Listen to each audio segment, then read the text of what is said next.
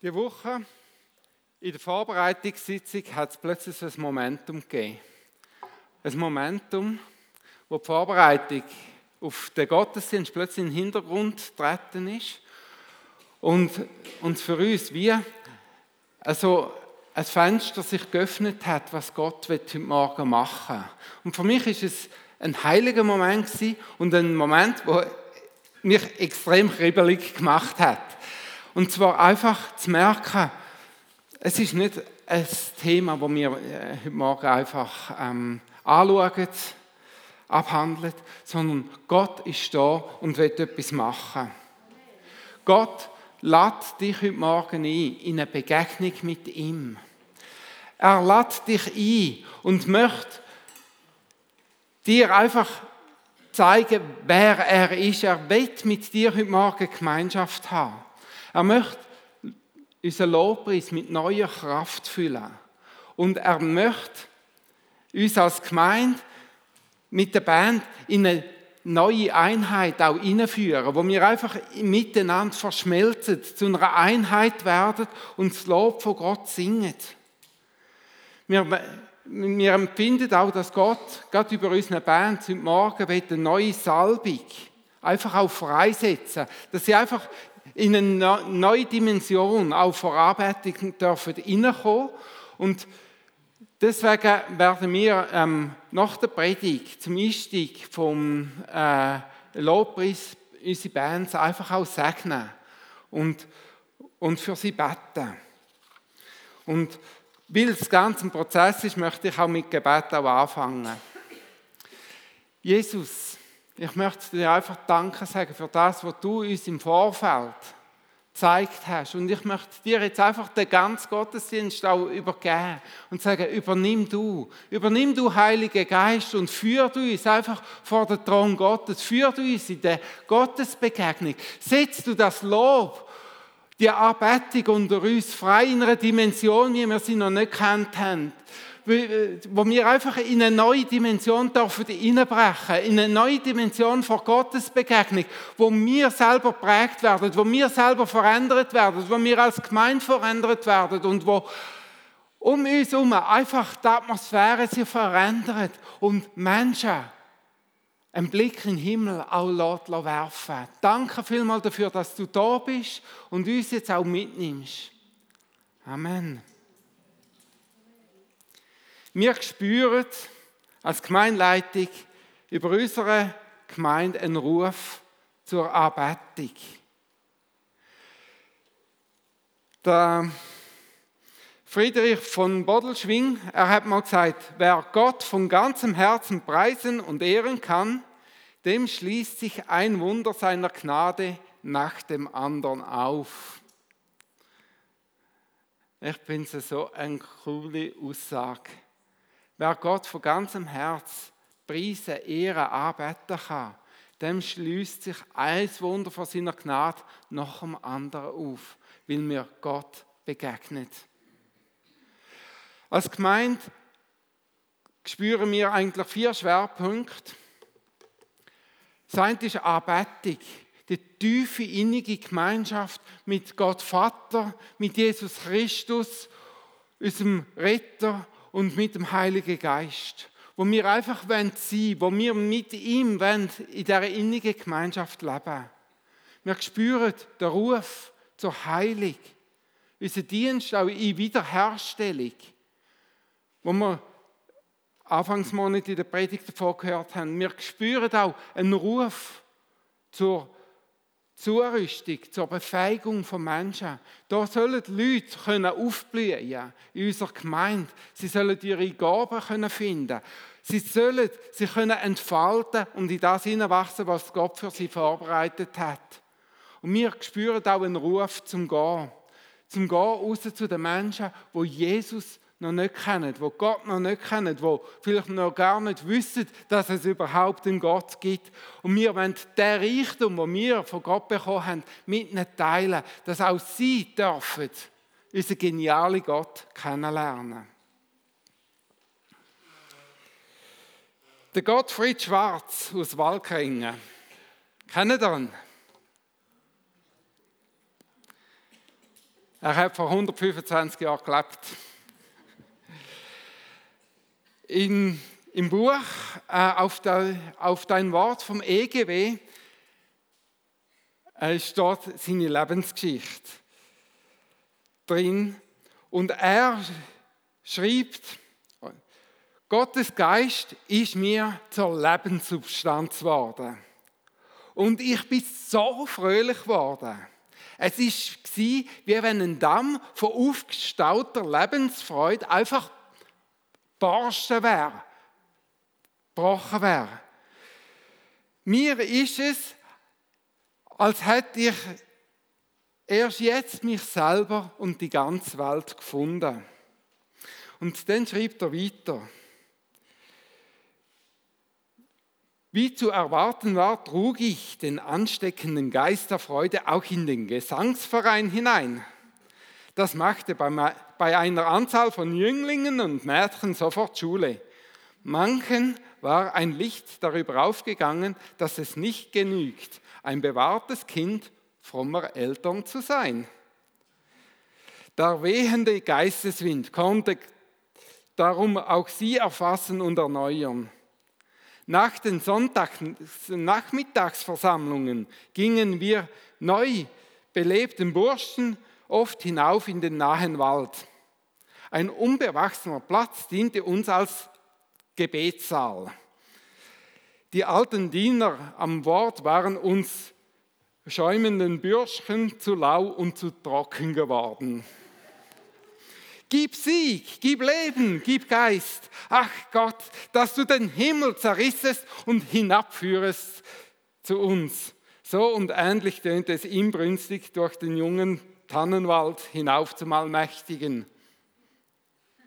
Mein Vater äh, fragte mich einmal, was macht ihr nach, äh, was macht ihr nach, nach der Versammlung im Wald oben? Beten tun wir für euch alten, verrosteten Orthodoxen, dass ihr Leben überkommt. Habe ich ihm geantwortet. So, das freut mich. Das ist eine gute Idee. Fahrt nur zu, ermutigt der Vater mich.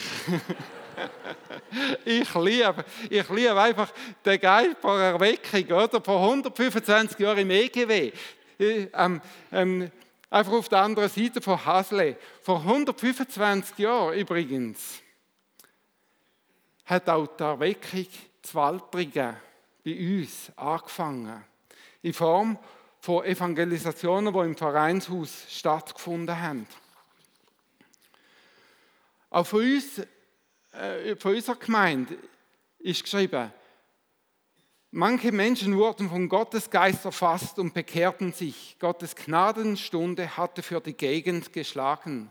Und dann in vielen Häusern hat man angefangen, die Bibel zur Hand zu nehmen und hat Hausandachten eingeführt. Am Sonntagnachmittag hat es abwechslungsweise eine Versammlung gegeben. In Waltringen, im Eschi, ob Ursenbach, in der Wicketen, ob Walterswil, im Fitzhaus. Und es sind ganz viele junge Leute zum Glauben gekommen. Unter anderem auch vier junge Bauern. Die haben dann ein kleines Problem gehabt, weil sie haben Milch mit Wasser gepanscht und so verkauft. Und Gottes Geist hat sie überführt und sie haben sich am Gericht gestellt. Und dann heißt es nachher, daraufhin mit Bibel und CVJM Liederbuch ausgerüstet, wanderten sie für kurze Zeit ins Gefängnis.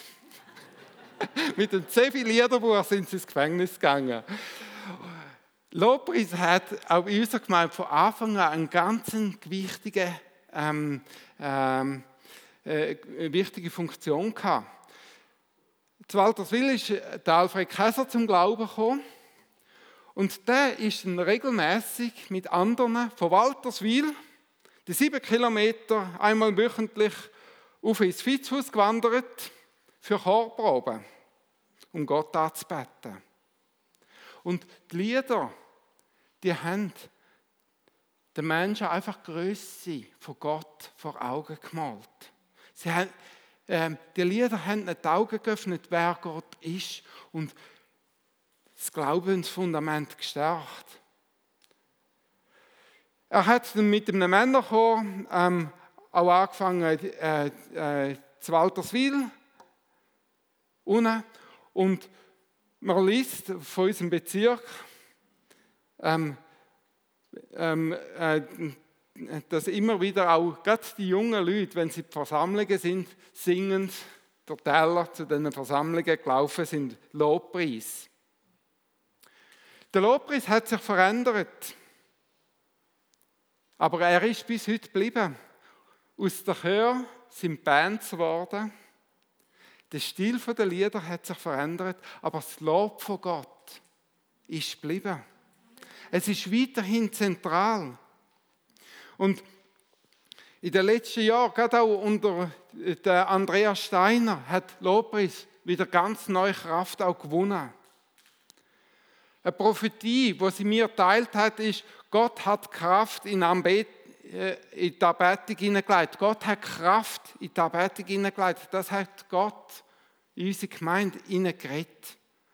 Und es sind neue Lobpreisleiter angewachsen, Bands sind entstanden, das Wurzelwerk ist entstanden. Man hat angefangen, Lieder zu schreiben. Und ich glaube, dass auch in Zukunft Lobpreis wird ein, äh, äh, und Anbetung einen ganz wichtigen Schwerpunkt in unserer Gemeinde haben. Ich glaube, dass neue Lieder werden geschrieben werden. Lieder, die über unsere Gemeindegrenzen aus Größe von Gott werden verkünden. Wo heilend in Lebenssituationen werden hineinwirken. Wo auch eine neue Sicht von wer wir in Jesus Christus sind, wird verbreitet werden. Ich glaube, es werden noch x starke Lobpreisleiter in unserer Gemeinde anwachsen. Ich glaube auch, dass unsere Bands über unsere Gemeindegrenzen aus einfach werden auch unterstützend bei alles mithelfen und die Atmosphäre mit Gottes Gegenwart füllen. Warum sollen wir denn arbeiten? Warum ist in der Bibel der Ruf zur Anbetung so stark? Nicht, weil Gott es braucht. Wirklich nicht. Gott, er hat genug Selbstwert. Den müssen wir nicht bestärken. Und Gott, er hat Heerscharen von Engeln, die die ganze Zeit ihn arbeitet. Und die beten ihn ohne falsche Töne an. Gott braucht uns nicht. Der Ruf zur Anbetung hat einen ganz anderen Schwerpunkt. Es ist nicht, weil es Gott braucht, sondern es ist, weil Gott sich nach Gemeinschaft mit dir sehnt. Er möchte dir begegnen. In der Apostelgeschichte stoßen wir auf eine ganz interessante Aussage vom Jakobus. Es ist so, der Paulus ist auf die erste Missionsreise gegangen. Es sind unter der Heide Erweckung ausgebrochen. Es sind viele Heiden zum Glauben gekommen, haben sich Gott zugewendet und dann noch hat es das Konzil in Jerusalem gegeben, oder? Was sollen wir jetzt alles den Heiden auferlegen? Müssen die sich alle beschneiden? Oder ähm, was machen wir jetzt auch mit, mit der nicht-jüdischen Kultur? Ähm, müssen wir die äh, abstellen? Ähm, geben wir einen Freiraum? Und so sind sie zusammengehockt als äh, Leiterschaft und dort sagt der Jakobus etwas ganz Spannendes. Ähm, Im Kapitel 15, Vers 16, dort äh, sagt der Jakobus und, und äh, zitiert eigentlich äh, den Prophet Amos aus dem Alten Testament. Danach werde ich umkehren und wieder aufbauen die Hütte Davids, die zerfallene aus ihren Trümmern werde ich sie wieder aufbauen und sie wieder errichten, damit der Rest der Menschheit und alle Heiden den Herrn suchen mögen, über denen mein Name ausgerufen ist, spricht der Herr, der dies tut. Bekannt ist es von Ewigkeit her. Der Jakobus sieht die Erweckung. Heiden, die zum Glauben kommen, in Scharen. Und das erinnert ihn an eine Prophetie aus dem Alten Testament. Der Amos, der hat doch irgendetwas über die Hütte Davids geredet. Was hat denn der Amos geschrieben? Im Alten Testament? Im Kapitel 9, ganz am Schluss äh, äh, vom, äh, vom Amos, dort lesen wir, wie der Amos sagt, oder wie Gott durch Amos sagt, an jenem Tage will ich die zerfallene Hütte Davids wieder aufrichten und ihre Risse vermauern und ihre Trümmer wiederherstellen und sie wieder bauen wie in den Tagen der Vorzeit, sodass den Überrest Edoms im äh, sodass sie den Überrest Edoms in Besitz nehmen werden und alle Nationen, über welche mein Name gepredigt worden ist, spricht der Herr, der solches tut. Siehe, es kommt die Zeit, spricht der Herr, dass man zugleich ackern und ernten, zugleich keltern und säen wird, und die Berge werden von süßem Wein triefen und alle Hügel werden fruchtbar sein. Dann will ich das Gefängnis meines Volkes Israel wenden, dass sie ähm, dass sie die Wüstenstädte bauen und bewohnen, Weinberge pflanzen und Wein davon trinken, Gärten machen und Früchte daraus essen. Und ich will sie einpflanzen in das Land, das sie aus ihrem, ähm, dass sie aus ihrem Land, das ich ihnen gegeben habe, nicht mehr herausgerissen werden sollen, spricht der Herr, dein Gott. Wieder die Hütte, die zerfallene Hütte David, wo Gott wird bauen. Der Jakobus sieht die Erweckung. Die Heiden, die kommen, der Rest der Edoms und Nationen, die zu Gott kommen. Und er sagt, Amos hat doch gesagt, er wird die zerfallene Hütte Davids wieder bauen. Der Erweckung der Heiden erinnert ihn an die Prophetie. Und er leitet entsprechend aus, dass wenn Gott die zerfallene Hütte Davids wieder aufbaut, der Weckung unter der Heide wird stattfinden. Und dort wird man sehen, man sagt, seid und erntet gleichzeitig. Man ackert und erntet zur gleichen Zeit. Ein Bild für Erweckung. Aber was ist denn die Hütte Davids? Irgendetwas klappt da, glaube ich, nicht, gell? Oder kommt's? Ähm, die Hütte Davids, es ist ja so, ähm, der David, er hat, nachdem er Jerusalem erobert hat, hat er auch Bundesladen nach Jerusalem holen. Bundeslade ist noch, ähm, äh, äh, noch nicht in Jerusalem gewesen, aber der David er hat so eine Sehnsucht nach Gottes Gegenwart gehabt. Bundeslade ist ein Symbol von Gottes Gegenwart und er hat Gottes Gegenwart in Jerusalem. Er hat in die Bundeslade geholt, er hat ein Zelt errichtet. Es hat dort noch keinen Tempel gegeben äh, in Jerusalem. Der war noch nicht gebaut, der hat erst Salomon gemacht. Er hat das Zelt errichtet, um die Lade reinzustellen. Und dann lesen wir in 1. Chronik 16, Vers 4. Und David wählte Leviten aus, die vor der Lade dienen sollten, indem sie den Herrn rühmen, preisen und loben. Der David hat an dieser Hütte, die er gebaut hat, oder ähm, in dem Zelt, einen neuen Priesterdienst installiert, wo vorne nicht war. Lobpreis. Er hat die Leviten angewiesen, dass sie den Herrn rühmen, preisen und loben. Und zwar nicht einfach am Sonntag, sondern das ist rund um die Uhr. 24 Stunden am Tag, sieben Tage die Woche, 365 Tage im Jahr. Über, während 40 Jahre lang die Uhr hat der Lobpreis nicht mehr gehört. Sie haben rund um die Uhr Gott arbeitet in dieser Hütte Davids. Warum ist es am David so wichtig gewesen? Der David, er hat, Lob, ähm, er hat eigentlich Anbetung entdeckt in ganz jungen Jahren, als er draußen war bei den Schafen, wo er die Schafe vom Vater gehütet hat, wo niemand ihn gesehen hat. Dort ist er an Gott begegnet.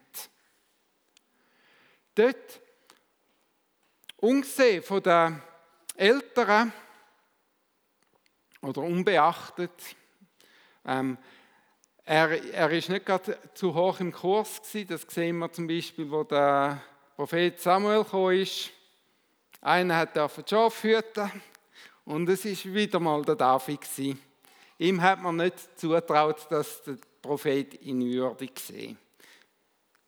Die anderen, die, die hat man an Tisch gesetzt und, ähm, äh, äh, wo der Prophet kam und der David hat noch draußen dürfen die Schafe hüten.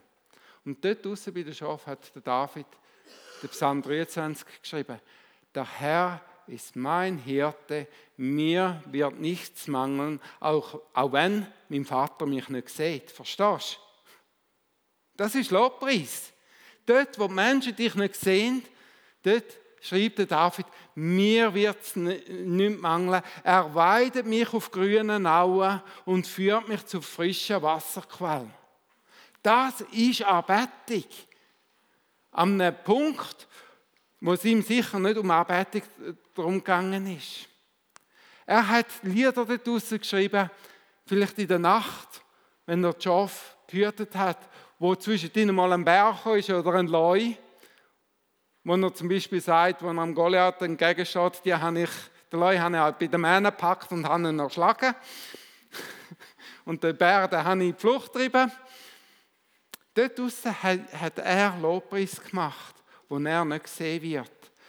Anbetung ist ihm ein Ort der Stärkung und der Kraft geworden, ein Ort der Versorgung, ein Ort der Zuflucht. Sie ist ihm ein Ort vom Dank auch gewesen. Ein Ort, wo er Gemeinschaft mit Gott hat und Freundschaft mit ihm gepflegt hat. Ah, die Anbetung ist ein Ort der Gottesbegegnung für ihn. Dort hat er Weisung für den Alltag bekommen. Und der David, er schreibt auch im Psalm 22, Vers 3, Du bist heilig. Du wohnst dort, wo dein Volk Israel dir Loblieder singt. Der David, er hat festgestellt, Gott wohnt im Lobpreis. Gott wohnt in den Liedern, wo man singt. Dort kann ich ihm begegnen. Was, was passiert in der Arbeitung? Am David sind die Augen aufgegangen für die Größe von Gott, für seine Treue. Und er hat es besungen. Ihm hat sich eine neue Realität aufgetan. Die himmlische Realität, wo er einfach gemacht hat, der Gott, der ist so treu, der lässt mich nicht fallen. Und er ist mächtiger als jeder Umstand, wo ich begegne. Und dort hat sich seine Identität, sein Charakter angefangen zu bilden und entwickeln. Ein tiefes Gottesvertrauen, wo ihn schlussendlich zum König gemacht hat. Er hat dort angefangen, Verantwortung zu nehmen. Eben, wenn ein Leu oder ein Bär ist, er hat die Schöfe nicht im Stich gelassen. Er ist nicht weggerannt wie andere Hirten, sondern er hat gesagt, und mit meinem Gott kann ich die beschützen. Und er hat äh, den Leu in die Flucht geschlagen und der Bär. Und Gott sieht das, wenn er sich um die Schafe kümmert und sagt, der Mann will ich als König über mein Volk. Hast du gesehen, wie der sich um das Schaf kümmert? Und er sagt, das ist das Herz von einem König, das der David hat. Der David hat nicht arbeitet, weil er gesehen werden will, aber er hat gemerkt, wenn ich arbeite, Anbetung ist eine transformierende Kraft. Eine Aussage, die mich getroffen hat, ist, wenn ich mal gelesen habe, wir werden in das Bild verwandelt von demjenigen, wo wir arbeitet. Was betest du an? Willst du in das Bild? Zu wem schaust du auf? Ist es der Ronaldo? Willst du wirklich in das Bild verwandelt werden? Zu, zu was schauen wir auf? Von was lassen wir uns prägen?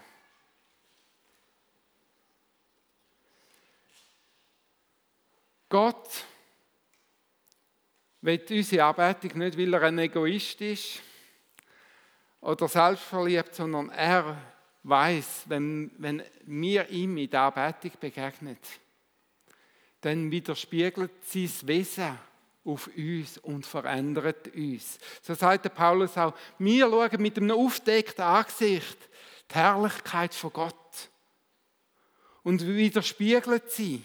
Und wir werden verwandelt in dasselbe Bild von ihm, von Herrlichkeit zu Herrlichkeit. Das passiert die Anbetung.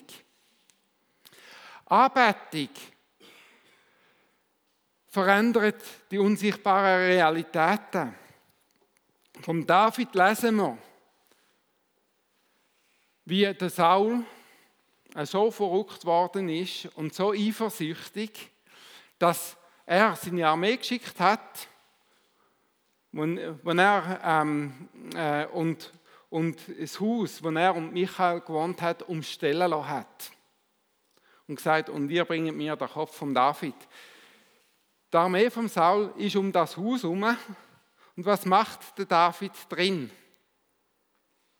Er schreibt den Psalm, verstehst du? Er macht Anbetung drin. Er schreibt den Psalm 59. Und unter anderem schreibt er in dem Psalm und singt, ich will deine Macht besingen und jeden Morgen jubeln ob deiner Güte. Verstehst du? Drumherum steht eine Armee und wetzt den Kopf. Also das ist nicht gerade so eine wunderschöne äh, Situation. Und der David singt, ich will deine Macht besingen und jeden Morgen jubeln ob deiner Güte. Denn du bist meine Burg geworden und meine Zuflucht zur Zeit meiner Not. Meine Stärke auf dich will ich achten, denn Gott ist meine Burg. Der David betet Gott an. Und die himmlische Realität manifestiert sich in seinem Umfeld. Verstehst du? Das passiert bei der Anbetung. Wenn du arbeitest, die himmlische Realität manifestiert sich in deiner Situation.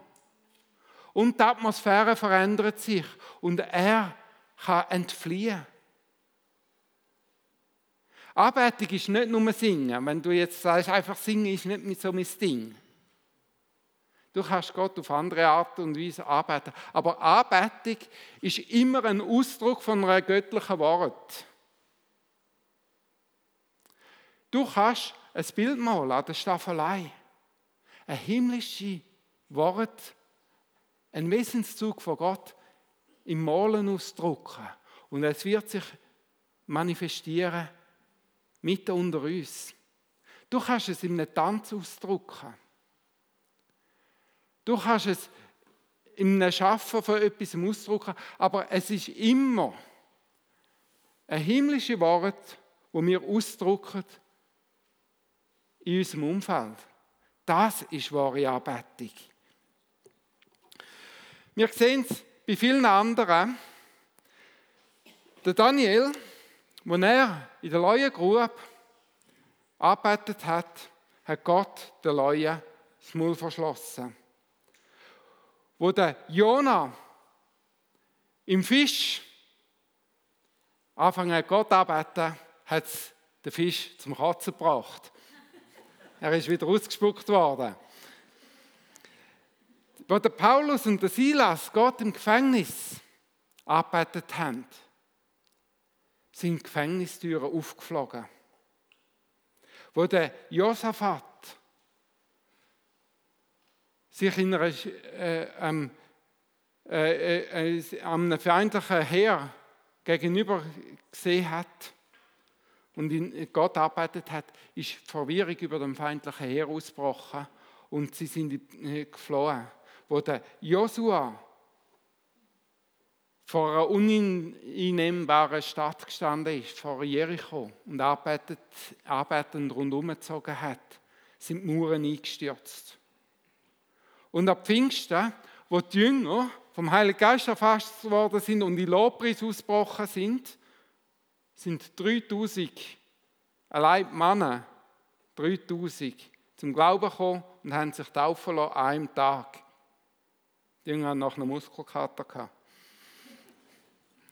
Verstehst du? Anbetung verändert die Atmosphäre. Ich will an diesem Punkt jetzt zum Schluss kommen. Wir haben einen Gott, der sich in unserer Anbetung zeigen will. Er will uns begegnen. Am heutigen Morgen. Und er möchte, dass unsere, von unseren Augen wie, wie Schuppen abfällt und wir ihn dürfen sehen.